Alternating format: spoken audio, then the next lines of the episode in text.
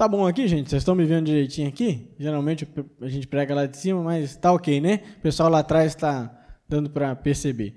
Abra sua Bíblia aí no livro de Timóteo, capítulo 4, 1 Timóteo 4. Se não falar se é a primeira ou a segunda, não adianta, né? Tem que ser na falar certa. 1 Timóteo 4. Queria pedir os meninos ali para botar na tela e depois a gente vai ler é, Marcos, capítulo 8. 1 Timóteo 4, depois Marcos 8. A minha telinha está desligada hoje aqui, aí eu estou perdido. Vamos ler?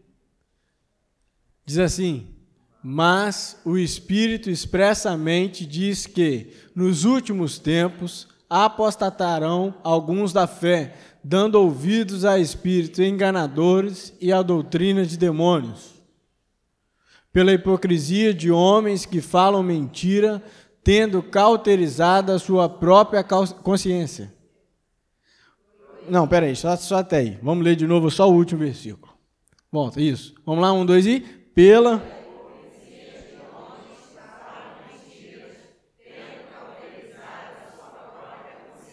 Isso. Agora nós vamos ler o livro de Marcos, capítulo 8.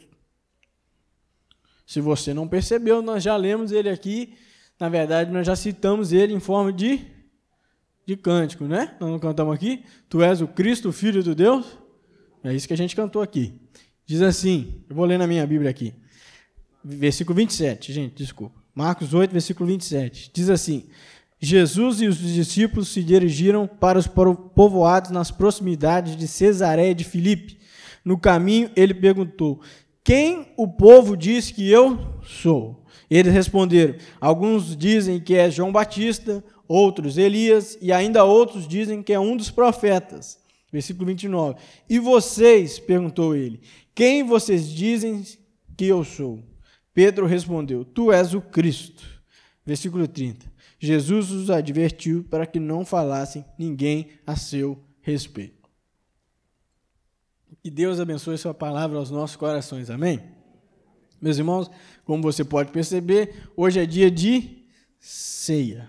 E a, nós fazemos a ceia por quê? Porque, como está escrito aqui, ó, hoje a cola está completa, né? Nós fazemos a ceia para quê? Para lembrar do sacrifício de Jesus por nós, não é isso? Nós fazemos a ceia porque a ceia é um memorial. Então, é em memória dele que nós fazemos a ceia. Mas quem é esse Jesus? Quem é esse Jesus que a gente se reúne quarta-feira, domingo, sábado, terça-feira, amanhã nos pequenos grupos? Quem é esse Jesus que a gente se reúne? Quem é o Cristo que a gente se reúne por volta dele e em volta dele? Se eu perguntasse para três pessoas aqui apenas quem é esse Cristo que a gente se reúne por conta do nome dele, as três pessoas falariam três coisas diferentes. Talvez alguém dissesse assim: ó, nós, nós nos reunimos em volta desse Cristo, porque ele morreu por nós e ele fez muitos milagres quando andou aqui na terra. Tá certo ou está errado? Tá certo. Aí eu ia perguntaria a outra pessoa, a pessoa ia falar assim: não, nós andamos aqui porque ele foi uma pessoa boa. E ele, ao mesmo tempo dele ser uma pessoa boa, ele foi Deus. E ele fez grandes maravilhas no nosso meio. Tá certo ou está errado? Tá certo. Se eu perguntasse uma outra pessoa ainda, ela falasse assim: olha, nós andamos aqui porque esse camarada aí, ele foi tão bom, mas tão bom que ele morreu, ele decidiu morrer para abençoar o povo. Está certo ou errado? Está certo, mas ao mesmo tempo está tudo diferente uma coisa da outra, sim ou não? Porque dá mais de interpretação para outras coisas. Gente, Jesus é falado na história da humanidade tem dois mil anos. Mas quem é o Cristo da nossa fé? Quem é o Cristo que você adora há tantos anos? Quem é o Cristo que você se converteu há 40 anos, há 30 anos, há 22 anos, que é a idade que eu tenho, e desde os 14 que eu digo que sigo esse Cristo e prego esse Cristo? Quem é esse Cristo? Porque no evangelicalismo brasileiro existem diversos Cristos. Sim ou não? Existem diversos Cristos. Então, a Bíblia diz em 1 Timóteo que ia chegar um tempo que pessoas iam ser hipócritas. Ia chegar um tempo que as pessoas iam ter a sua consciência cauterizada. Ou seja, elas não iam ter nenhum problema com isso, em falar coisas. Olha lá. Ia chegar um tempo que os homens iam contar mentiras. Ia chegar o tempo que os homens iam estar tão cheios de si mesmos, mas tão cheios de si mesmo que o próprio Jesus ia ser nada. Ia chegar o tempo que as pessoas não iam ter vergonha nenhuma mais de pecar durante a semana toda e falar que segue esse Cristo. Ia chegar o tempo que a hipocrisia ia ser tão grande, mas tão grande, que a gente ia fazer as coisas só por obrigação. E, meus irmãos, eu queria dizer para você que esse tempo fez o quê? Já chegou. E a Bíblia diz que quando chegasse esse tempo, era para a gente ficar esperto, porque aí Jesus ia fazer o quê? Ia voltar, porque é chegado os fins dos tempos. É chegado os fins do tempo que os pais iam matar os filhos, e os filhos iam matar os seus pais. Amanhã, na hora que você ligar o Datena, o Datena vai falar de morte familiar. Eu nem sei do script da Band, mas ele vai falar. Se você entrar aí na internet agora, no G1, você vai ver que ia chegar o tempo de que homens iam abusar sexualmente de crianças. E não preciso fazer esforço para achar esse tipo de notícia. Sim ou não? Ia chegar o tempo que grandes tragédias da humanidade aconteceriam. Já passou. Opa! Foi só água, tá bom. Ia chegar o tempo que grandes tragédias da natureza iam acontecer, sim ou não? E esse tempo chegou. Toda hora a gente escuta que nos Estados Unidos está tendo um negócio. O Haiti, os países o continente africano sempre tem alguma coisa assim mais terremoto, assim, um negócio assim, um treme-treme. Os prédios no Japão já são construídos pensando nos terremotos que vão acontecer, sim ou não? Estou falando alguma mentira aqui, gente? As pessoas já estão preparadas, estão se preparando. Por quê? Porque toda hora chegou o tempo. Só que nós esquecemos que esse tempo ia chegar. E pode ser que esse tempo seja na minha e na sua geração. Ou pode ser que não seja também. Pode ser que seja nas próximas. Mas, meus irmãos, uma certeza eu tenho: a cada dia que passa, esse tempo fica mais próximo. Porque Jesus não é homem para que minta. E nem filho do homem para que se arrependa. A Bíblia diz que ele voltaria. E ele disse que voltaria. E se ele disse que voltaria, o que, que vai acontecer? Ele vai voltar. Então nós precisamos estar preparados para isso. E aí nós estamos aqui, vamos celebrar a ceia do Senhor, nós vamos tomar o cálice, vamos beber aqui nosso suco de uva, tudo em memória de Jesus, e muitos de nós não sabemos nem quem são é, e nem quem é esse Jesus que a gente está bebendo o suco e o cálice. Nós não sabemos nem quem é ele, porque na nossa cabeça nós construímos um Deus. Vocês estão entendendo o que eu estou falando, gente? Nós construímos um Deus com as crenças que nós temos. Tudo que nós vivemos no passado eh, eh, se tornou algo que a gente fez um Deus para nós. Meus irmãos, tem muitos evangélicos que se dizem evangélicos no nosso país que não entenderam nada até agora sobre Jesus. Eles estão adorando um Jesus que ele é recompensador das coisas, e na verdade Jesus não é isso. Tem muita gente que está atrás de Jesus por causa de milagre. E Jesus não é um milagreiro. Jesus não era um curandeiro da época. Pelo contrário. Mas aí nós vamos conversar melhor aqui. Quem é esse Jesus, gente? Quem é esse Jesus? E eu fiz algumas respostas para mim mesmo durante alguns dias. Eu tentei responder ela para mim mesmo e tentei fazer isso numa pregação e aqui estamos nós. Nós vamos começar com o começo da história, né? A gente começa onde? É do começo, né? Vocês estão aqui? Estão prestando atenção? Porque se você não prestar atenção, vai chegar no final, você vai falar coisa que eu não falei. E aí vai ficar confuso na sua cabeça mesmo. Quem é o Jesus? Da onde ele veio? Quem era a sua família?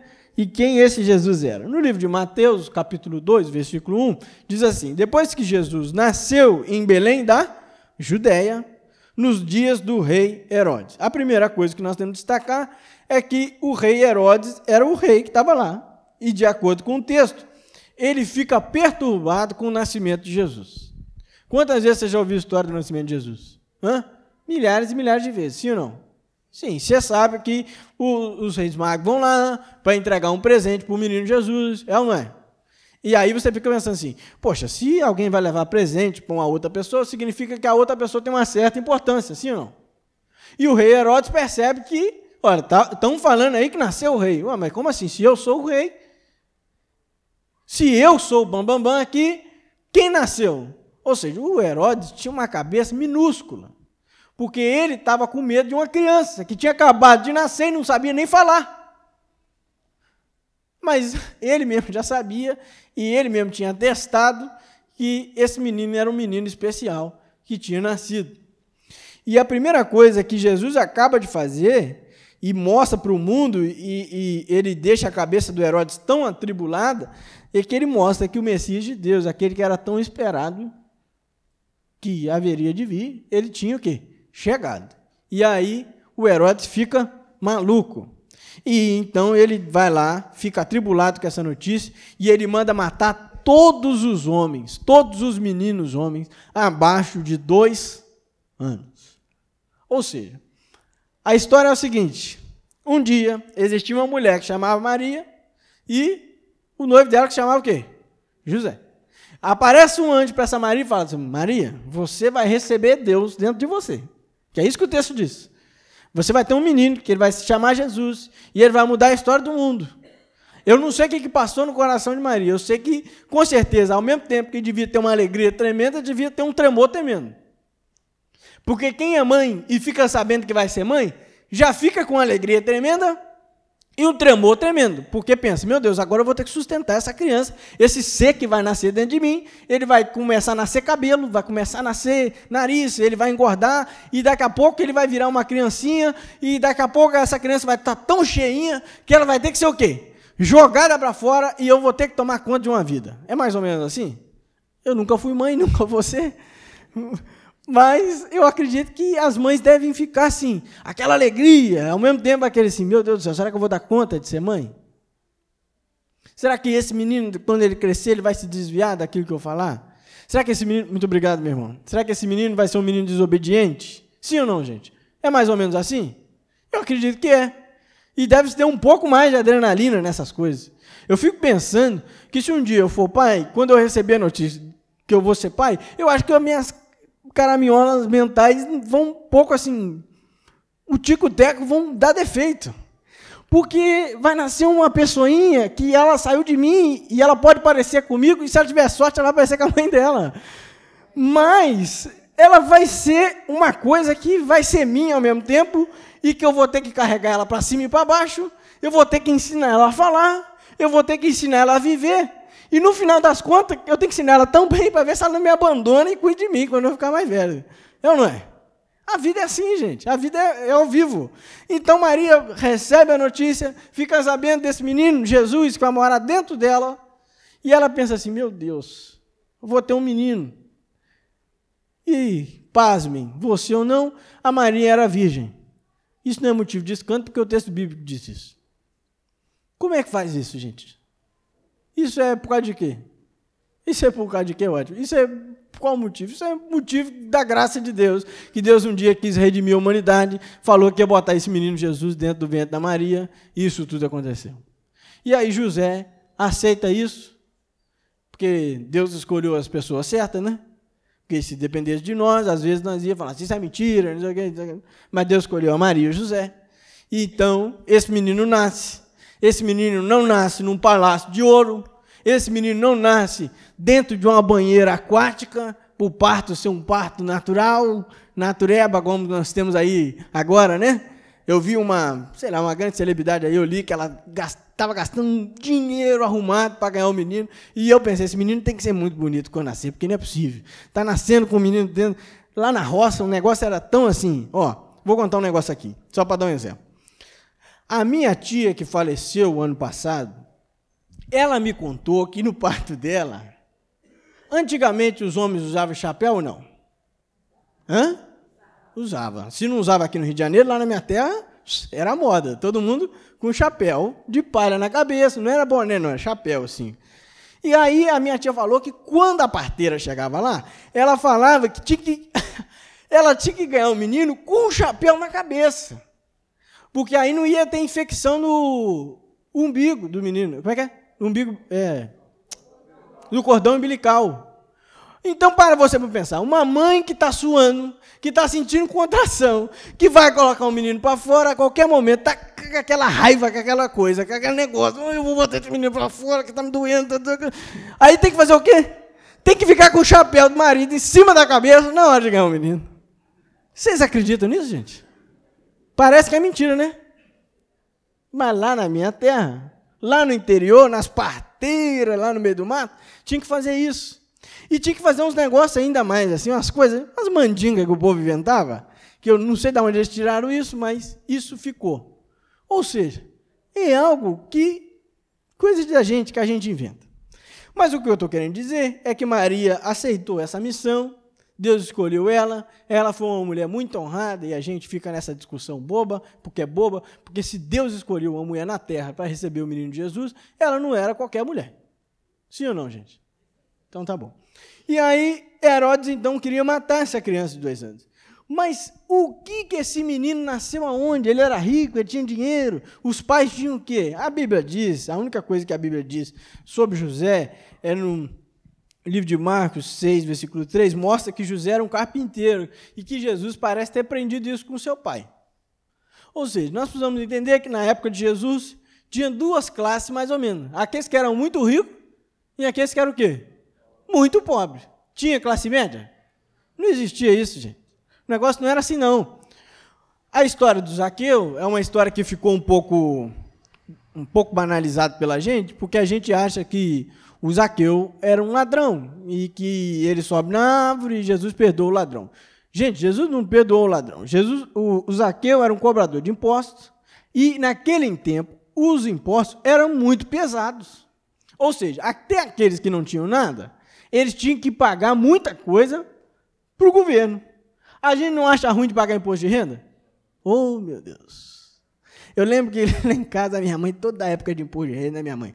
Meu Deus, como eu tenho chateação com esse imposto de renda. Por quê? Porque acho que o imposto é o quê? Pesado demais. Mas naquela época, até os que eram muito pobres, até aqueles que eram muito miseráveis, tinham uma carga de imposto ainda maior. E aí o Zaqueu é o cobrador de impostos, ou seja, ele é o ladrão, está roubando dele, e ainda os cobradores de impostos daquela época também já pegavam um pouco do dinheiro. Ou seja, esse menino Jesus, ele não nasceu em berço de ouro. Nasceu? Nasceu onde? Numa manjedoura, num lugar fedido. Estou sendo sincero. Um lugar fedido, cheio de palha, aonde os animais ficavam. Ou seja, o Criador de todas as coisas, o Salvador dos céus e da terra, aquele que salvou e tira o pecado do homem, ele foi colocado num lugar que não tinha glamour nenhum. Ou seja, seus pais também não tinham muita coisa, né? E nós precisamos lembrar que Jesus não surge dentre os ricos, mas também não surge dentre os mais miseráveis, porque seu pai tinha uma profissão. E ele sobrevivia disso. Só que, meus irmãos, nos evangelhos, é, a gente percebe uma certa predileção da pessoa de Jesus por aqueles que são mais pobres. Sim ou não? O problema nessa afirmação, que ela pode ser herege, se a gente parar a pensar que essa pobreza significa só dinheiro. E aí eu estaria falando um pouco de mentira. Pouco não, estaria falando mentira. Porque Jesus, ele tá para os mais pobres, mas não é só pobre de dinheiro. Ele diz que os pobres de espírito, esses são o quê? O reino dos céus. Então, esse Jesus, que foi perseguido já com dois anos de idade, e que se salvou. Ele então não nasceu num lugar legal, seus pais não eram nem muito ricos nem muito pobres, eram pobres, passavam um aperto, teve que sair correndo para que não seja morto seu filho. Então ele agora chega nos evangelhos, Jesus está grande e ele está andando pela humanidade. E aí que está o ponto central da mensagem. Meus irmãos, o problema é que a gente transformou Jesus numa coisa que ele nunca foi. O problema é que a gente transformou Jesus naquilo que ele nunca quis ser. O grande problema é que nós, na nossa cabeça e nas coisas que nós vivemos, nas nossas experiências, nos nossos sentimentos, nas nossas sensações, nós transformamos Jesus naquilo que ele nunca pensou em ser. Jesus nunca foi um gênio da lâmpada. Essa história de que a gente tem uma garrafinha e que tem um, um, um gênio dentro, e que a gente esfrega a garrafinha e sai um gênio dentro, e ele faz o quê? Ele aparece e satisfaz os nossos desejos. Jesus é isso, gente? Não, mas a gente de vez em quando acha que é. De vez em quando a gente só busca Jesus para pedir, Senhor, que o Senhor faça isso. E esfrega a garrafinha. E o Senhor que o Senhor faça aquilo. E esfrega a garrafinha de novo. E o Senhor que o Senhor faça aquilo. É pecado pedir? Não, porque a Bíblia diz que a gente tem que pedir. O problema é quando o nosso relacionamento com Deus, ele se baseia só na garrafa.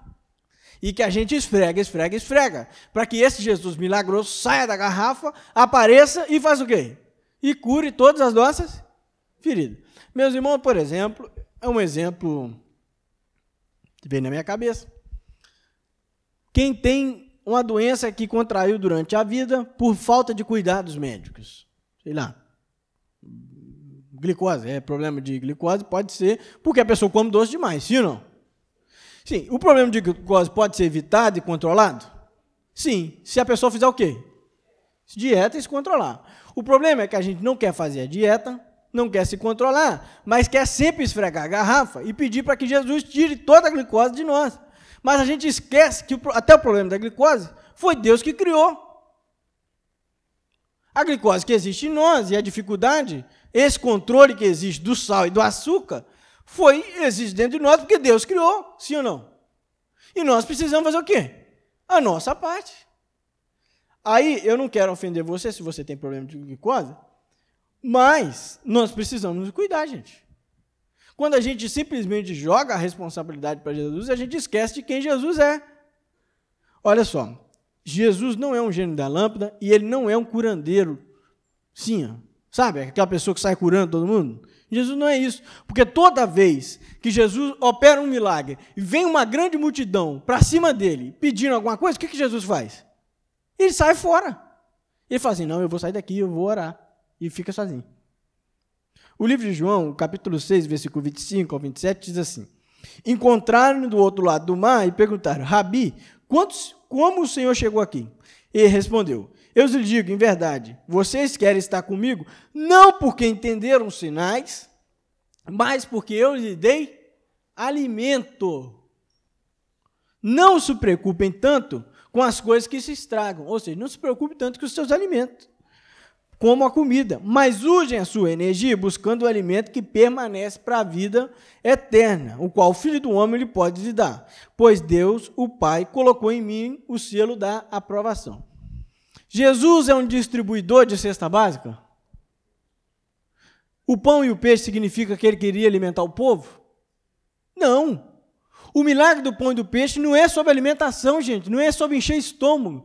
O, o, o milagre do pão e do peixe é para dizer assim: olha, vocês estão vendo esses sinais aqui? Isso aqui é a implementação do reino de Deus. E olha, o reino de Deus chegou. E eu sou a salvação. Eu sou o bom pastor. Eu sou a verdade.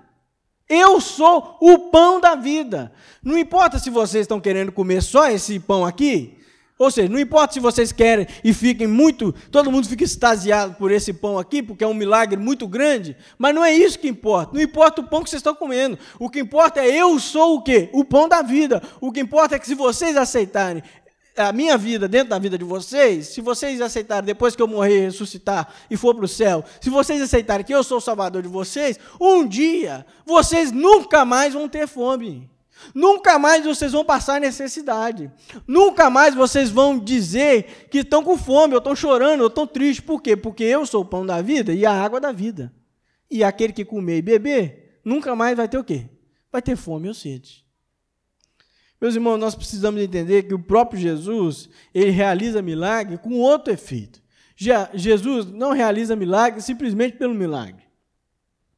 Toda vez que tem uma grande confusão, ele sai de cena e ele vira para as costas para o povo e fala assim: Cara, eu preciso ficar sozinho um pouco. Ele chama seus discípulos para orar e os discípulos fazem o quê?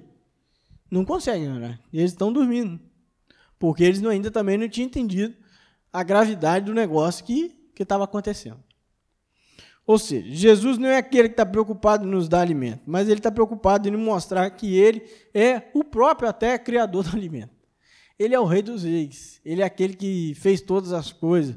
O verbo era Deus e o verbo estava com Deus antes que tudo existisse. Ele já era. E aí, eu queria ler uma passagem de Lucas, Lucas 4, versículo 16, que diz assim: Quando Jesus chegou a Nazaré, na cidade de sua infância, ele foi à sinagoga ao sábado, como de costume, e se levantou para ler as Escrituras. Entregaram-lhe o livro do profeta Isaías, ele abriu encontrou o lugar onde estava escrito e leu: O Espírito do Senhor está sobre mim. Preste atenção nisso. Pois ele me ungiu para trazer boas novas aos pobres. Ele me enviou para anunciar que os cativos esses serão libertos.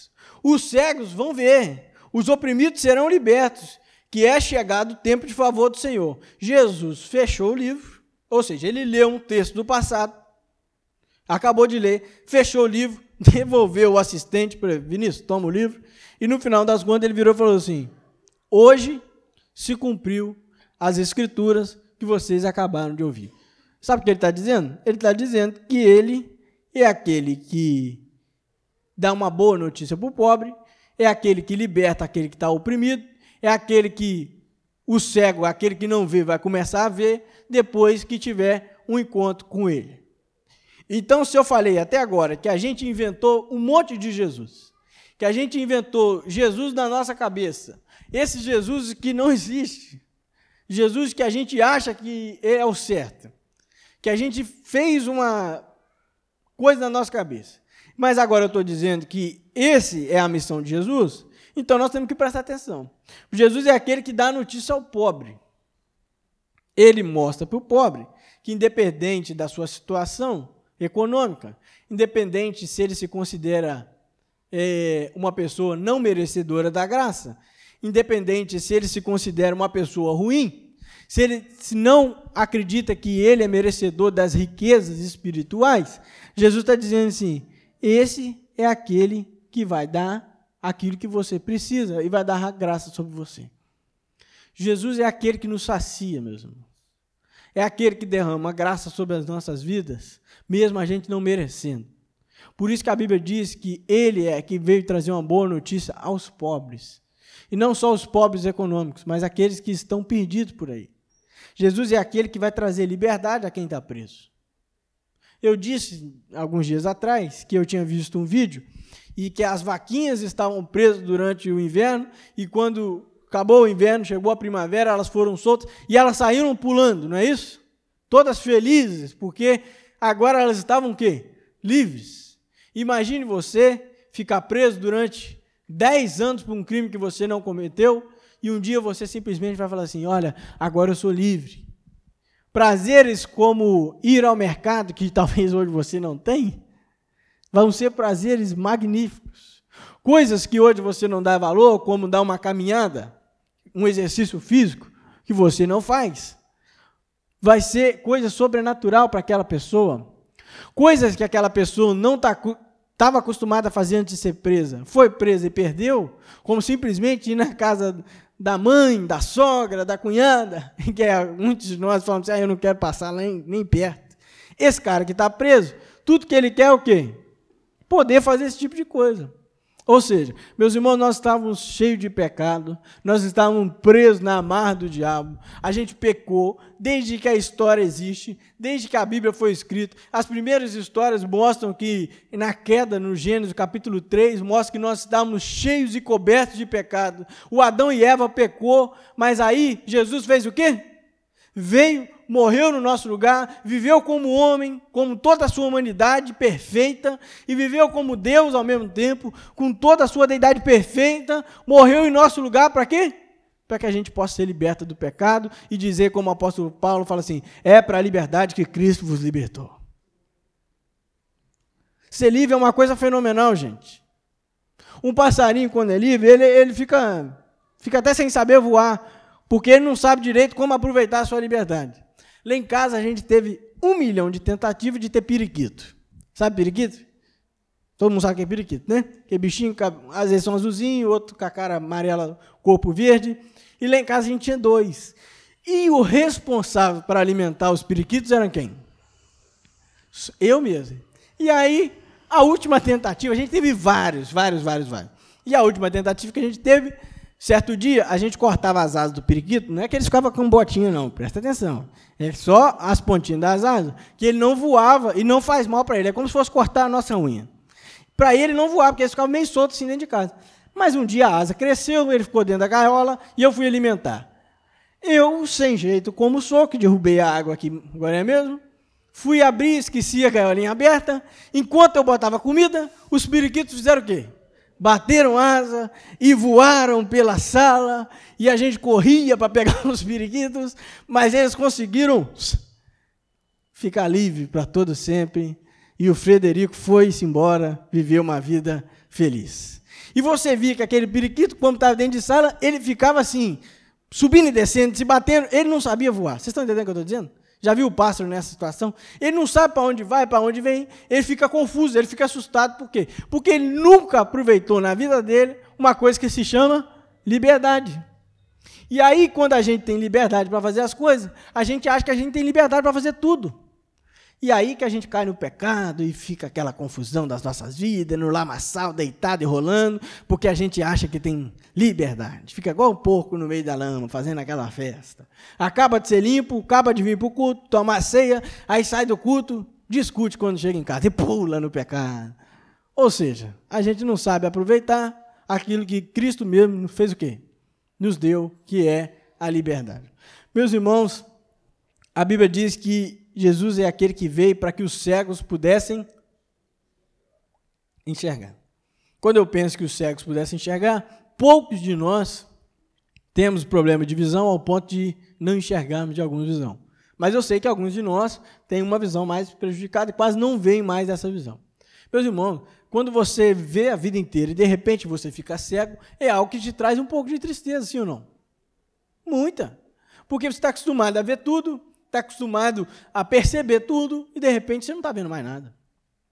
Mas sabe o que Jesus está dizendo? Ele está dizendo assim: olha, nós que vivíamos uma vida de cegueira, aqueles que estão cegos, aqueles que viviam uma vida de pecado, aqueles que viviam para encher o próprio eu, aqueles que viviam para o seu próprio egoísmo, aqueles que não conseguiam nem compartilhar nada com ninguém, com a vida do outro, esses agora vão fazer o quê? Vão começar o quê? A ver. Vão entender que eles precisam viver em unidade com o outro. Aqueles que nem tinham amigo através da cegueira, vai começar a ter amigo, porque o corpo de Cristo, cada um é um pedaço. O Vinícius é a ponta do dedo e eu sou a outra. E aí eu consigo compartilhar a minha vida com ele. Ou seja, os cegos que são curados no Novo Testamento, eles não são curados simplesmente para que o milagre pudesse acontecer. Eles são curados para mostrar assim: olha, existe um Jesus. Esse Jesus sou eu, que cura os cegos. E essa cura de você, na maioria das vezes, vai trazer outras consequências. Se você ler o Novo Testamento, os evangelhos a partir de hoje, preste bem atenção. Toda vez que Jesus realiza um milagre, aquele que foi curado, ele tem a tendência de contar uma fofoca para todo mundo. Sim ou não? E que de vez em quando Jesus fica assim: não é para contar. Vá que a tua fé te curou e vai para tua casa. Aí o cara fala: Ei, eu era cego e agora estou vendo. E sai daí contando para todo mundo. Sim ou não? Jesus fala: Ó, pega a tua maca e vai para tua casa. Aí o cara devia passar na rua com aquela maca e falar assim: Ô, Fulano, lembra de mim? Eu não andava, agora estou andando. Foi Jesus, ele está lá naquela casa lá. Vai lá. Ó. Ô, Fulano, você lembra de mim? Que você ficava aqui desdombando de mim? Então, Lembra do paralítico no tanque de Betesda? O que, que acontecia? O que, que a crença do povo dizia que acontecia? Que de vez em quando havia um movimento nas águas e o quê? Alguém lá era curado, né?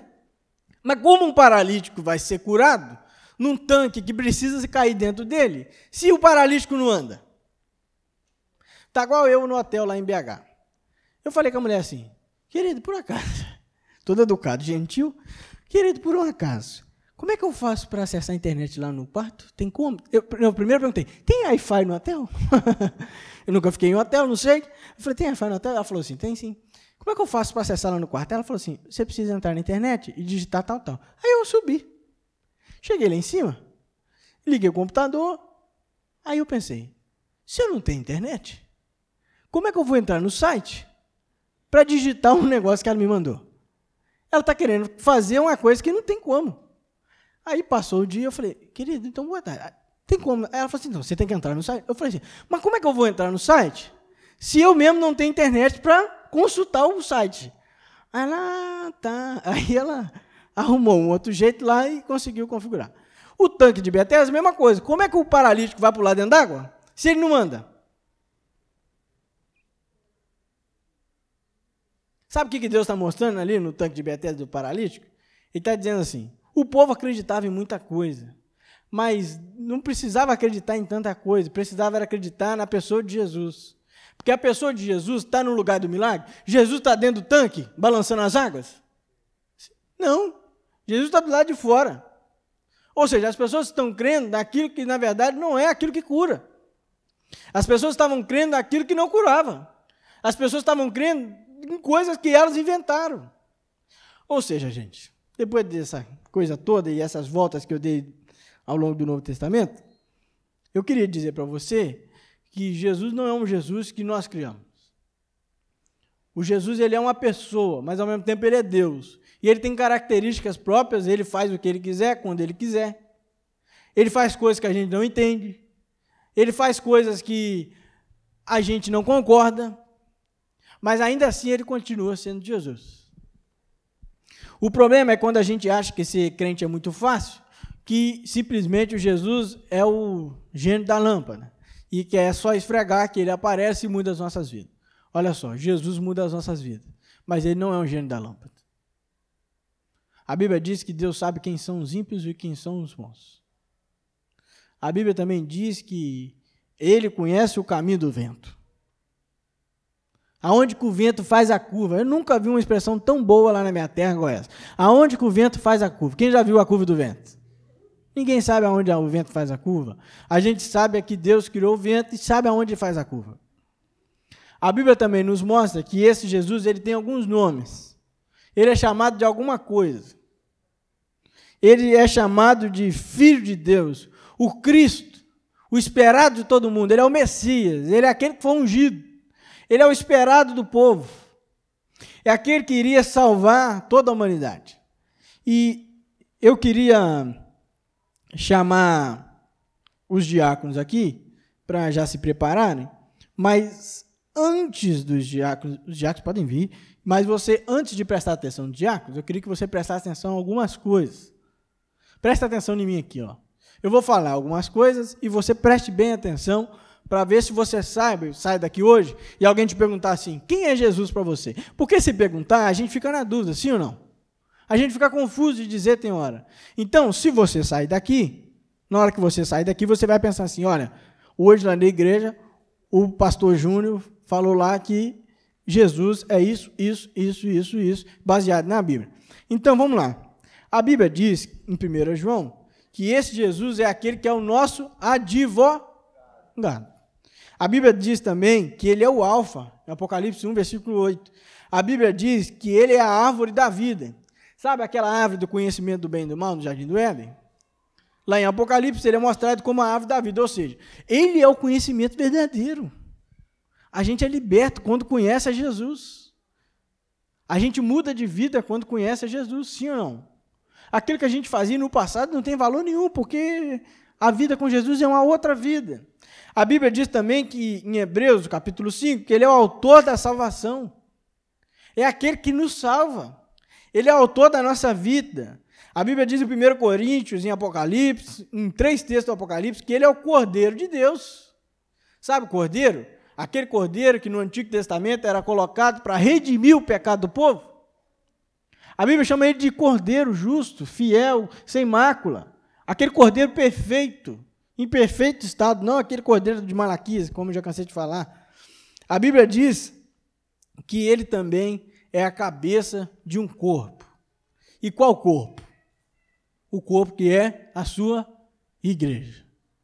Sabe aquele corpo que cada um tem uma função? Cada um de nós aqui tem uma função, sim ou não? Se eu danar para cantar aqui, o negócio vai ficar meio esquisito. Porque a minha função nesse corpo, até hoje, eu descobri que não é essa. Caso eu descubra depois de amanhã, você também me avisa que não, continua não sendo. Mas eu não fui chamado para cantar. Porque a minha função no corpo é outra. E a sua função no corpo é outra. O problema nosso, gente, é quando a gente quer fazer aquilo que nós não fomos chamados para fazer. A Bíblia diz também que ele é o caminho, que ele é o consolador, que ele é o Emanuel, que é a estrela da manhã, que ele é o filho de Deus e o filho do homem. Tem dois termos do Novo Testamento que Jesus se auto-intitula. Jesus chama filho de Deus? Não. Os outros dizem que ele é isso, mas ele não fala isso não. Ele diz que ele é o filho do homem. E aí tem muita discussão sobre o assunto, mas significa o quê? Que ele é um homem. A Bíblia também diz que ele é o filho de Davi, ele é o filho do Altíssimo, que ele é o leão de Judá. Ele é o Messias, ele é o mediador. Não é isso? A gente não tem que fazer quando a gente vai mediar alguma coisa, é com quem que a gente vai conversar? É com Jesus. Uma vez eu li uma frase assim: pede a mãe que o filho atende. Lá em Mamirim. Aí eu fiquei pensando, mas a mãe? Não era para pedir o Jesus que o pai que ia atender? Ele é um noivo.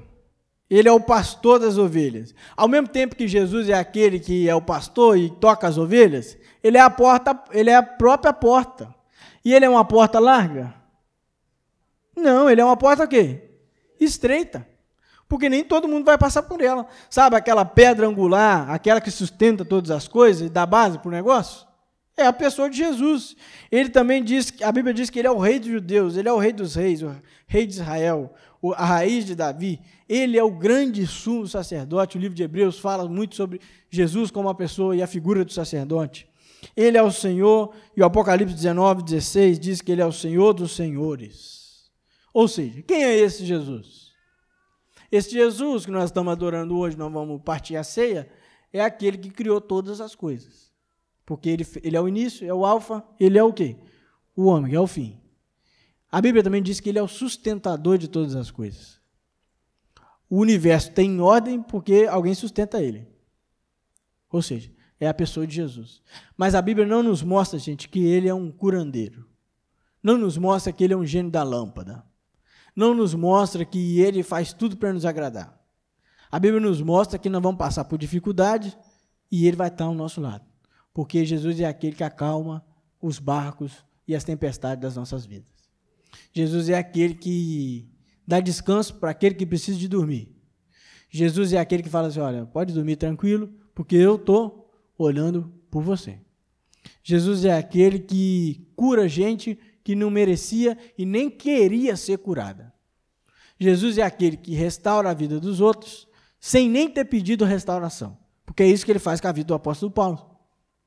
O apóstolo Paulo está andando, não pediu nada a ninguém, não pediu a Jesus, mas de repente ele cai e aí ele ouve uma voz: Saulo, Saulo, por que você me persegue? Ou seja, depois desse encontro com Jesus, ele trombou com Jesus no seu caminho, que ele não perguntou se Jesus estava ali, não pediu para ele aparecer. Ele tromba com Jesus, tem uma vida transformada e é restaurado. Ou seja, quando a gente vai fazer isso aqui em memória de Jesus, nós precisamos entender que ele é o criador de todas as coisas, que Ele é o sustentador de todas as coisas, Ele é o próprio Deus que se encarnou, se esvaziou de si mesmo, mudou de vida, teve que se esvaziar, se rebaixou à morte de cruz, foi humilhado, foi cuspido, simplesmente para dar salvação, não só salvação espiritual, mas trazer uma mudança de vida para mim e para você aqui nessa terra.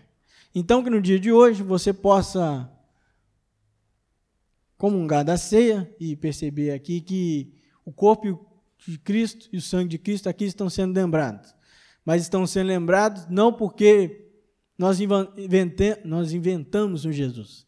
O corpo de Cristo aqui vai ser lembrado porque o sacrifício dele na cruz foi grande por nós e ele nos ama e ele está do lado de fora da porta, como sempre, batendo pedindo para entrar, para quem sabe, depois ele cear conosco e nos trazer o pão que permanece e não esse pão que perece, mas trazer às nossas vidas algo que é sobrenatural e vai nos levar para toda a eternidade. Que Deus nos abençoe.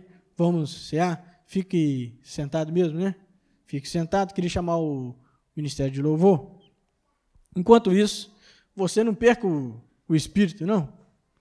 Você fica em espírito de oração fique pensando aí que Jesus, ele, ele é isso tudo que eu falei, mas ele também está o quê? Está aqui no nosso meio. A Bíblia diz que onde estiverem dois ou três reunidos no nome de, de Deus, ele ia fazer o quê? Ele ia estar. Então, Deus está aqui no nosso meio. Vamos ceiar hoje.